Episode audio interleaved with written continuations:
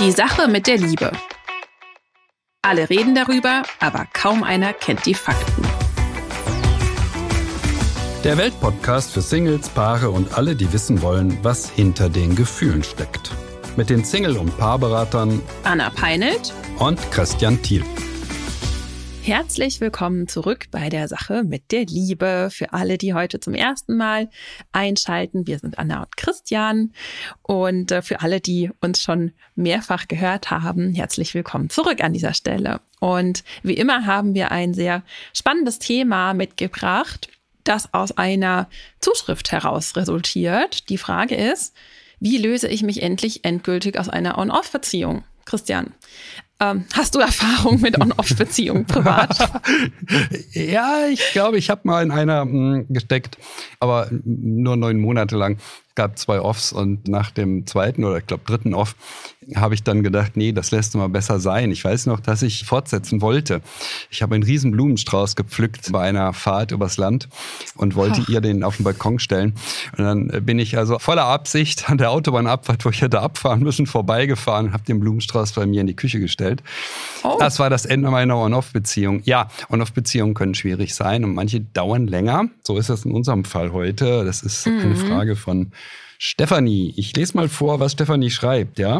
Super. Also, vorweg, ich bin Fan ihrer Seite herzenssache365.de. Das ist mein Blog und freue mich immer wieder über die klugen Tipps, Statements und Denkanstöße, die ich dort finde. Meine Frage an Sie beide wäre, wie löse ich mich endlich endgültig aus einer On-Off-Beziehung?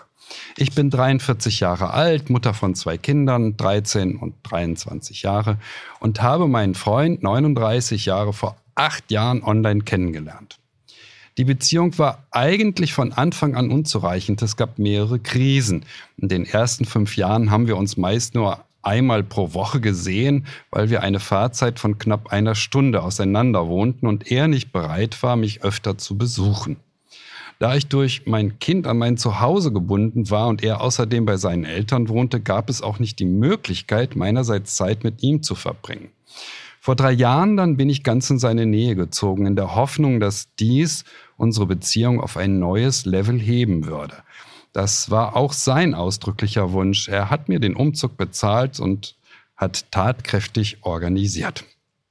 Leider ist aus dem gemeinsamen Leben nichts geworden. Er scheint immer irgendwie auf der Flucht zu sein. Wir haben auch nach dem Umzug nur wenig Zeit miteinander verbracht.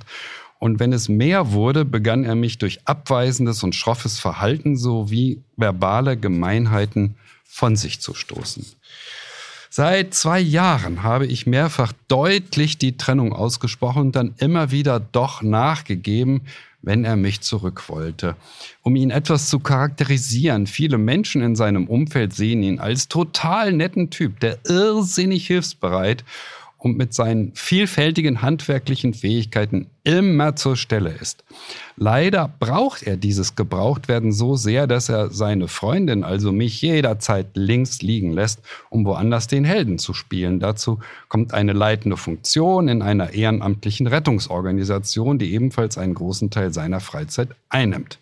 Oft habe ich mich gedemütigt gefühlt, wenn er zu anderen viel netter und zuvorkommender war als zu mir.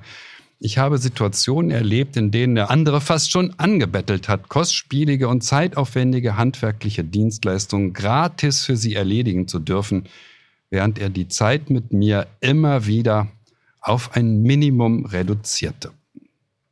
Anna, du, ja, du guckst so nachdenklich, sehe ich jetzt. Also wir sehen uns ja nur über Bildschirm, aber ich sehe es ja. trotzdem. Ähm, das macht ja doch irgendwie ein bisschen traurig, oder? Genau. Ja, also natürlich ist das wie in den meisten Fällen, wenn wir Zuschriften bekommen, die nicht nur aus Glück heraus geschrieben werden, immer auch berührend. Und wir haben jetzt nur ihre Sicht auf die Dinge. Nach wie vor fänden wir es ja wirklich spannend, auch mal ein paar hier zu haben, wo wir auch die andere Seite abbilden könnten. Also was natürlich daraus hervorgeht, ist, er ist nicht, ich mag ja dieses Wort committed, und respektlos auch. Also er sieht sie nicht, nimmt sie nicht ernst, nach dem, was sie uns da schreibt. Und er scheint Angst vor Nähe zu haben, ihr wirklich begegnen zu wollen. Deshalb wählt er Vermeidungsstrategien. Und ich finde es jetzt wichtig, dass wir jetzt nicht auf ihm an dieser Stelle rumhacken. So ändert sich ja nichts, weder hinsichtlich der Frage, wie kann sie sich wirklich lösen, noch auch, wie könnte man daraus noch was machen. Also für mich, was ich jetzt ganz zu Beginn erstmal klären würde, ist, was ist denn ihre Absicht? Sie schreibt zwar, sie möchte sich trennen, aber ist das wirklich ihre Absicht? Denn wenn diese Absicht, sich zu trennen, stark genug ist, dann trennen sich Menschen eigentlich auch, ja.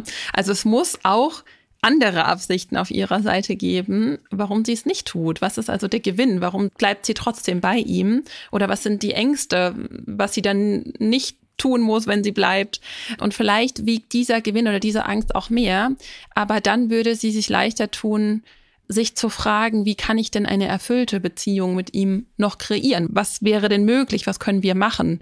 Denn so kann sie gerade ja tatsächlich nur unglücklich sein. Also das ist immer ganz, ganz wichtig. Ich habe beispielsweise tatsächlich eine Klientin, die aufgrund der letzten Folge, wir haben gar nicht so lange her schon mal eine Folge zur On-Off-Beziehung gemacht und dann kam sie in mein Coaching mit der ganz starken Absicht, ihre On-Off-Beziehung zu einer festen zu machen. Da war der Mann nicht committed, hat gesagt, ich möchte eigentlich nur eine Affäre mit dir haben. Und tatsächlich nach zwei Wochen hat auch er sich endlich auf sie einlassen und festlegen können.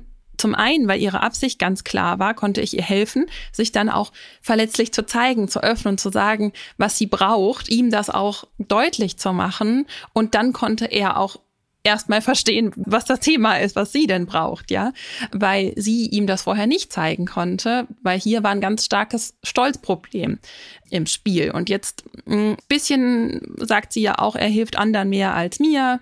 Wer weiß, ob er von ihr denn auch diese Bestätigung bekommt, die er sich offensichtlich woanders sucht. Also wir können an dieser Stelle wie immer nur Mutmaßungen anstellen und ich würde ihr den Tipp geben, sich zu Beginn wirklich mit dieser Absicht auseinanderzusetzen. Was bedeutet erfüllte Partnerschaft für mich? Was möchte ich leben? Was will ich fühlen mit ihm? Wie will ich mich mit ihm fühlen? Und was brauche ich dafür von ihm? Das ist, finde ich, zu Beginn ganz klar, weil mir die Absicht an dieser Stelle nicht stark genug ist. Wie siehst du das, Christian? Ah, ja, du hast natürlich recht. Wir wissen nicht so ganz genau, was los ist. Aber für mich scheint es schon ein Mann zu sein, der eher so ein Nestflüchter ist. Also er will kein Nest bauen mit dieser Frau, sondern er möchte möglichst viel da draußen unterwegs sein. Das wird das Muster sein, das er aus seinem Elternhaus mitbringt. Äh, ich möchte mich nicht zu sehr committen, so wie du es gesagt hast. Das ist mir unangenehm. Sie hat sich dafür auch den passenden Mann ausgesucht. Darauf würde ich jetzt abheben. Mhm. Er ist vier Jahre jünger. Das, das finde ich schon, ich denke, warum muss es vier Jahre jünger sein? Warum muss es ein Mann sein, der noch im Elternhaus wohnt? Das hat sie ja alles akzeptiert und auch noch die weite Entfernung. Also so ein bisschen schwingt für mich mit, dass sie im Grunde der Überzeugung ist, also was Besseres als diesen Mann werde ich ja sowieso nicht finden, also mhm. muss ich bei ihm bleiben. Das denken ja viele Menschen und begnügen sich deshalb. Also bei mir ist eher so der Eindruck entstanden, sie ist eine sehr genügsame, ja, mhm. Genügsame bekommen wenig. Die treten auch nicht heftig genug auf, um das zu bekommen, was sie sich wirklich wünschen. Und dazu ist sie auch in der Lage, die für Genügsamkeit spricht. Als sie sich kennenlernten, war ja sicherlich auch das ältere Kind noch in der Familie. Also sie war viel mit Kindern beschäftigt. Und dann braucht sie einen Partner, der sich da sehr anpasst. Und das war wahrscheinlich dieser Mann, der war bereit, sich dann anzupassen an die Zeitlimits, die sie ja auch hatte. Ein bisschen wirkt es auf mich so wie das, was ich immer äh, BAN-Beziehung nenne, besser als nichts. Mm, denn äh, das äh, On-Off ist ja erst später gekommen. Ja, BAN ja gesagt, haben ne? ganz viele unserer Hörerinnen und Hörer und auch unsere Klientinnen und Klienten mit in ihren Wortschatz aufgenommen. Ne? Das ja, finde ich ja so ich, spannend. Das finde ich auch toll. Ganz viele kommen zu mir, ja, ich bin in einer besser als nichts Beziehung. ja, ja, gut, dann muss ich aber Stefanie, wenn das so ist, äh, zunächst einmal Folgendes ganz dringend sagen. Ja. ja. Eine BRN-Beziehung ist wirklich besser als nichts. Man sollte nicht zu viel von ihr erwarten. Das ist der Fehler, den viele machen und denken, ach na ja, aber er wird sich doch noch mehr committen. Nein, meine Vermutung ist, dieser Mann wird das nicht tun, nicht mit ihr. Vielleicht lernt er nach einer Trennung dazu und wird sich später äh, ernsthafter binden. Ja, kann sein. Aber ich vermute, er ändert sich nicht mehr.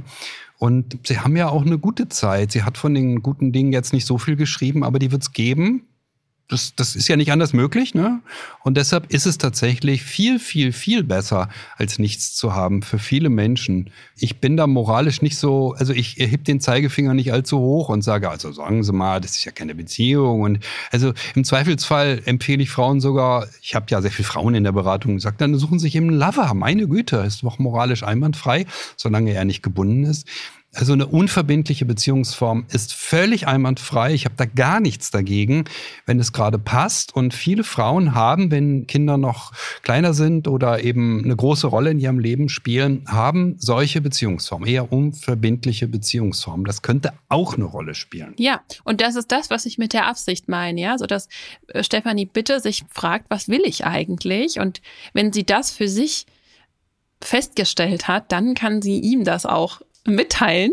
Und dann gibt es einfach zwei Möglichkeiten. Er nimmt das an und deklariert dann auch die Absicht, das möchte ich auch, ich möchte an uns arbeiten, ich möchte das ändern, ich will dir nah sein, ich will mich committen. Oder er macht das nicht, weil er sich nicht verändern will, ihr nicht geben möchte, was sie braucht, oder weil ihm diese Form von Beziehung auch einfach diese besser als nichts Beziehung ausreicht. Und bei Stefanie hören wir aber ja heraus, das reicht ihr nicht aus. Und ganz wichtig finde ich, sowieso müssen wir uns immer bewusst sein, wir ziehen ja unbewusst unser Gegenstück an. Also hier kann man Stefanie jetzt unterstellen, er lässt sich nicht ein, dann muss das aber auch auf ihrer Seite irgendwie vorhanden sein. Also auch sie lässt sich dann nicht ganz ein. Warum? Also wo gibt sie sich nicht hin? Wo geht sie nicht sozusagen all in? Wo vermeidet sie ihn? Wo gibt sie ihm nicht, was er braucht?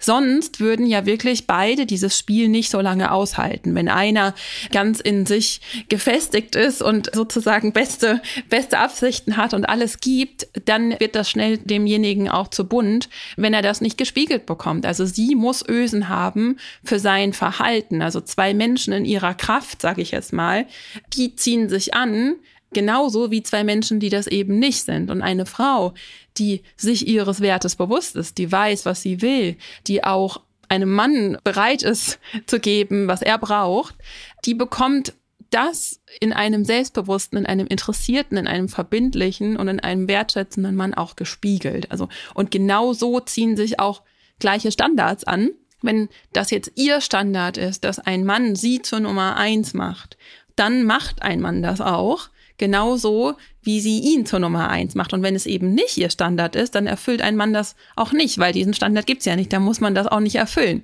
Ein respektloser, ein kritisierender Mann, der hat bei einer, ich mag das Wort machtvollen Frau, ja, und mit Macht, viele Menschen stören sich an dem Wort Macht, aber ich meine damit eine Frau, die mit sich verbunden ist, die weiß, was sie will, die sich auch ihres Wertes bewusst ist. Also ein solcher Mann hat bei dieser Frau keine Chance, bei einer abhängigen Frau oder einer Frau, die nicht so viel von sich hält, eben schon, weil unausgesprochen beide sich eigentlich darüber einig sind, dass sie es nicht wert ist. Und das finde ich ganz wichtig, dass man und du auch, liebe Stefanie, dir das nochmal auch bewusst machst, ja. Ich habe bei Instagram mal so eine Übersicht gemacht über ungesunde Beziehungsmuster, die sich häufig ergeben, wenn zwei Menschen zusammenkommen, die eben, ja, sag ich jetzt mal, nicht gesund sind. Und hier scheint mir das, ich habe das die abhängige Angelika und den Rambo Robin genannt. ja, also er, oh nimmt, er nimmt keine Rücksicht auf sie oder ihre Gefühle und sie denkt, sie bekommt nichts Besseres, so wie wir das auch hier gerade schon vermutet haben. Könnte aber auch Vermeider Viktor und Kontroll Katrin sein, die begegnen sich auch sehr häufig, ja. Also deshalb ist es so wichtig, dass sie eben in diese Macht kommt, in ihren eigenen Wert, damit auch er diesen Wert sehen kann.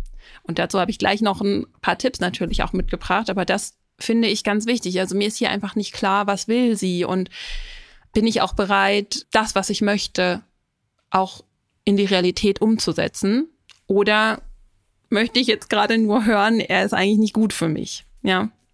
Also das, das mit dem weiß möchte, sie eigentlich schon. Hm, ja, das weiß sie. Das mit dem möchte würde ich gerne noch ein bisschen hinterfragen. Sie sagt, was sie möchte, aber es gibt da bestimmte Zweifel daran. Mhm. Und äh, wenn ich so etwas lese, dann denke ich, naja, diese Frau wirkt auf mich so, als wenn sie in der Kindheit irgendein Elternteil hatte, das so schwer erreichbar war und immer unterwegs und mhm. immer woanders. Das heißt, sie ist das gewohnt. Das ist meine ja. Vermutung und Stefanie kann jetzt drüber nachdenken, ob die stimmt oder ob die nicht stimmt. In der Beratung bewahrheitet sich das nicht immer, aber in, sagen wir mal, 95 Prozent der Fälle, ja, es gab da so einen Elternteil. Und nun müssen wir Folgendes akzeptieren. Wir machen in unserer Kindheit und Jugend eine sehr lange Lehrzeit in Sachen Liebe durch, denn die Eltern-Kind-Beziehung ist eine Liebesbeziehung. Und das speichern wir ab. Unser Gehirn speichert das ab als Erfahrung und sagt, na ja, hat ja ein Elternteil, das war so und so. Und dann treffen wir auf jemanden, der auch so ist. Und dann sagt unser Gehirn, hey Hossa, das ist ja so wie. So, und dann kommt mhm. aber die große Hoffnung, Diesmal wird es anders ausgehen. Mhm. Dieser Mann wird sich für mich entscheiden, nicht wie Papa, der nicht zu haben ja. war, oder nicht wie Mama, die ihn nicht so gut mir zu erreichen. Überzeugen. Ja, ja, ich kann ihn ja. von, ja, genau. Also das wird mir bestimmt gelingen und ich denke dann, ja, ich glaube das eher nicht. Ja, ich glaube im Übrigen und das ist noch ein weiterer Punkt, dass sie sein Verhalten sehr, sehr ernst nehmen muss. Sein Verhalten ist das, was er will, nicht seine Worte, wenn er sagt, ja, aber ich will das und das und das und das. Ja. Das hilft nicht weiter. Es hilft nur weiter, was er tut und er wird so bleiben, alle Voraussicht nach, wie er jetzt ist. Das muss sie sich gut überlegen. Ich bin dafür, sie hat ja die Frage gestellt, wie komme ich denn aus On-Off raus? Ich bin also so ein bisschen dabei, mir zu überlegen, wie kriege ich sie dazu, einen Blumenstrauß zu pflücken und den nicht bei ihm abzustellen, sondern bei sich. Ähm, ich bin dafür, dass sie sich mit ihren Mustern beschäftigt, dass sie sich sagt, hm, warum mache ich das eigentlich? Warum wähle ich so einen Mann? Das hat er mir gegeben. Was möchte ich für die Zukunft? Was hat das auch mit Elternteilen zu tun, die ich hatte, mit Erfahrungen, die ich gemacht habe? Das ist völlig legitim. Das ist überhaupt keine Kritik, niemals. Das ist das allerletzte, was ich für angemessen halte. Kindheitsmuster sind Kindheitsmuster. Das gilt auch für ihn. Er wiederholt ja auch irgendwie seine Kindheit vermutlich. Und da ist er schon davon gelaufen und jetzt läuft er eben immer noch davon. Ja. Was man aber ändern kann. Auch ganz wichtig an dieser Stelle zu sagen. Ja, natürlich. Und also das ist die also Aufgabe, ganz klar. Ne? Ja, auch er, das, änderbar ist es, ja, gar keine Frage. Änderbar ist es. Dazu muss er es aber wollen. Er muss es ändern wollen. Nur genau. dann gibt es eine Chance. Und die Frage eben auch, will sie das? Will sie es eigentlich noch mit ihm? Ja. Und auch hier, wenn man ihr Verhalten sieht, irgendwie ja, es ist noch sehr unklar alles. Und ich würde ihr die Frage mitgeben, vertraust du dir, um in diesen Selbstwert zu kommen, ins Selbstvertrauen. Also vertraust du deinem Gefühl oder dominieren dich da unterschwellige Ängste? Was ist wirklich dein Standard? Wie definierst du den? Und ganz, ganz wichtig auch, wo sind deine Grenzen? Wie kannst du deine Grenzen fühlen? Das ist was, was ich mit allen Frauen mache. Denn viele Frauen, die meisten Frauen, mit denen ich arbeite, kennen gar nicht ihr Ja und ihr Nein. Also sowohl nicht ihre Absicht als auch nicht, hier ist für mich wirklich No-Go-Zone und wenn du die überschreitest, dann gibt es folgende Konsequenz.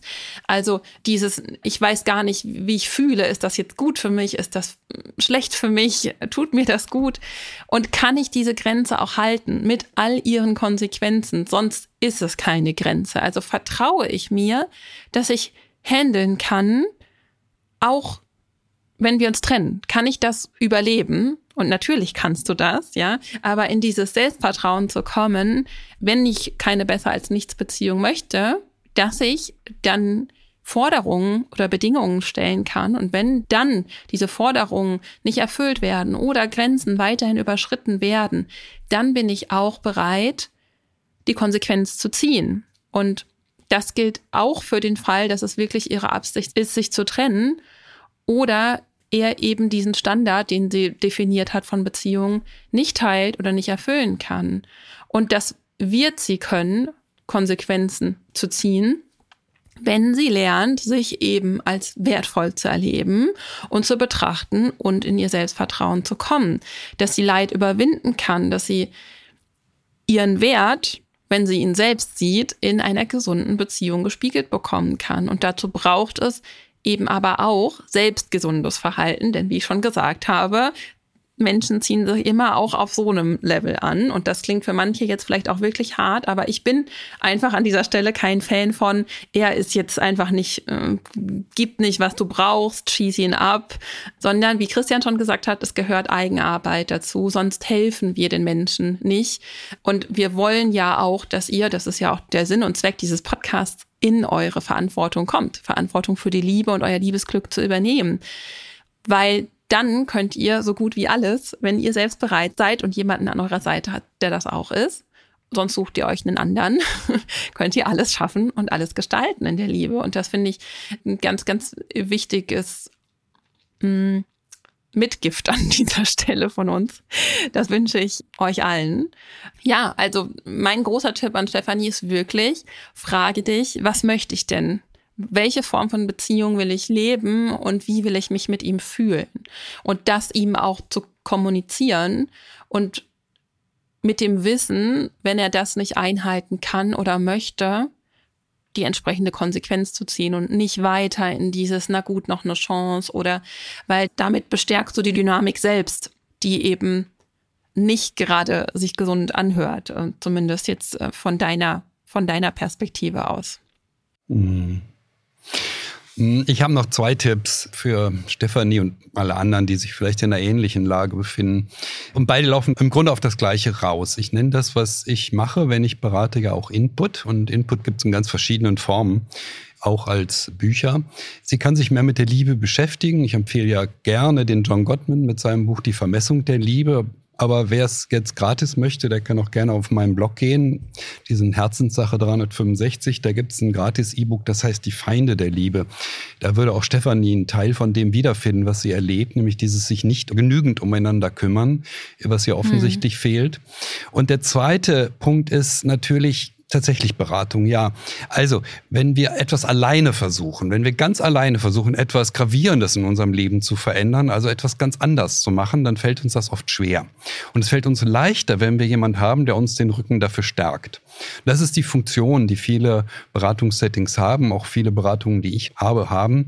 Das heißt ja nicht, dass jeder jetzt zu mir oder zu dir kommen muss. Da gibt es ganz viele Menschen da draußen, die Beratung anbieten, Coaching anbieten, Therapien anbieten. Das ist eine ganz, ganz wichtige Funktion solcher Settings, dass sie uns den Rücken stärken. Das ist sogar eine der wesentlichen Funktionen, die sie haben, egal welche Verfahren sie anwenden wenn es gut ist, wird es immer dazu führen, dass ich mich kräftiger fühle, weil mir jemand den Rücken stärkt, dass ich mutiger bin Schritte zu gehen, die ich vielleicht mir nicht getraut habe in der Vergangenheit, dass ich ängstlich war und dachte, oh, na ja, wer weiß, ob ich das schaffe. Ja, alleine ist es etwas mhm. schwieriger, mhm. Dinge zu schaffen und zusammen mit anderen schaffen wir es besser. Das ist die mhm. Erfahrung und in diese Richtung kann sie denken, weil sie fragt sich ja, wie kann ich das schaffen? Wenn sie es denn unbedingt schaffen will, dann muss sie vielleicht dazu das nötige Netzwerk auch haben, dass sie dann stützt und sagt, jawohl, hast du richtig gemacht, dass wenn sie traurig ist, weiß, wen sie anrufen kann und vielleicht, vielleicht vielleicht braucht sie auch jemand, der eher professionell sie begleitet. Das wäre kein Fehler, weil dann kann man auch ein bisschen über den eigenen Charakter nachdenken, das, was man so mitgebracht hat aus der Herkunftsfamilie. Ja, das war mein, das meine beiden Tipps. Ja. Anna, hast du noch Tolle was? Tipps. Oder? Ja, ich würde mich dem auch einfach anschließen, weil mit uns hat man zum einen einen Spiegel und gleichzeitig, du machst ja auch Single-Workshops mit mehreren Menschen. Ich mache Gruppenprogramme wo man einfach auch einen Kreis, ich erlebe das jetzt täglich von Frauen, ich mache das jetzt ja vorwiegend für Frauen, dann auch diese bestärkende Runde hat, wo wir uns gegenseitig feiern, wo wir uns zeigen, uns verletzlich machen. Und das ist, nehme ich an, bei dir auch der Fall, wenn man seine Geschichte teilt und dann den Spiegel bekommt und auch gesagt bekommt, hey, du hast so viele Qualitäten, du hast vielleicht Besseres verdient, ich unterstütze dich, wie sieht's aus? Meine Frauen telefonieren untereinander und, und geben sich wirklich auch diesen Rückhalt. Also das ist auch eine Sache an alle hier, die zuhören, genau sich Gleichgesinnte zu suchen, mit denen man wachsen kann. Das Umfeld ist auch ganz, ganz wichtig, wenn wir in der Persönlichkeitsentwicklung uns mit uns selbst beschäftigen und professionelle Hilfe suchen, ist das super und ganz, ganz kraft- und machtvoll. Das Umfeld ist aber gleichzeitig genauso wichtig. Und so ist eben das auch so wichtig, in welcher Partnerschaft befinden wir uns. Unser Partner prägt uns so stark mit. Und wenn das in der Partnerschaft noch schwer ist, hier rauszukommen oder hier sich gemeinsam weiterzuentwickeln, dann ist so ein Umfeld und sei es nur Frauenkreise gibt es überall in jeder Stadt mittlerweile oder was auch immer, sich da einfach mit ja, mit anderen, mit Gleichgesinnten zu umgeben, die wachsen wollen und wo man sich gemeinsam höher katapultiert, sage ich mal. Also ist ein schöner, schöner Tipp auch noch. Ja. Also ich würde sagen, liebe Stefanie, wir haben jetzt einige Tipps mitgegeben, auch viele Punkte, wo du ansetzen kannst. Und natürlich würde uns auch brennend interessieren, was dein Partner dazu zu sagen hat.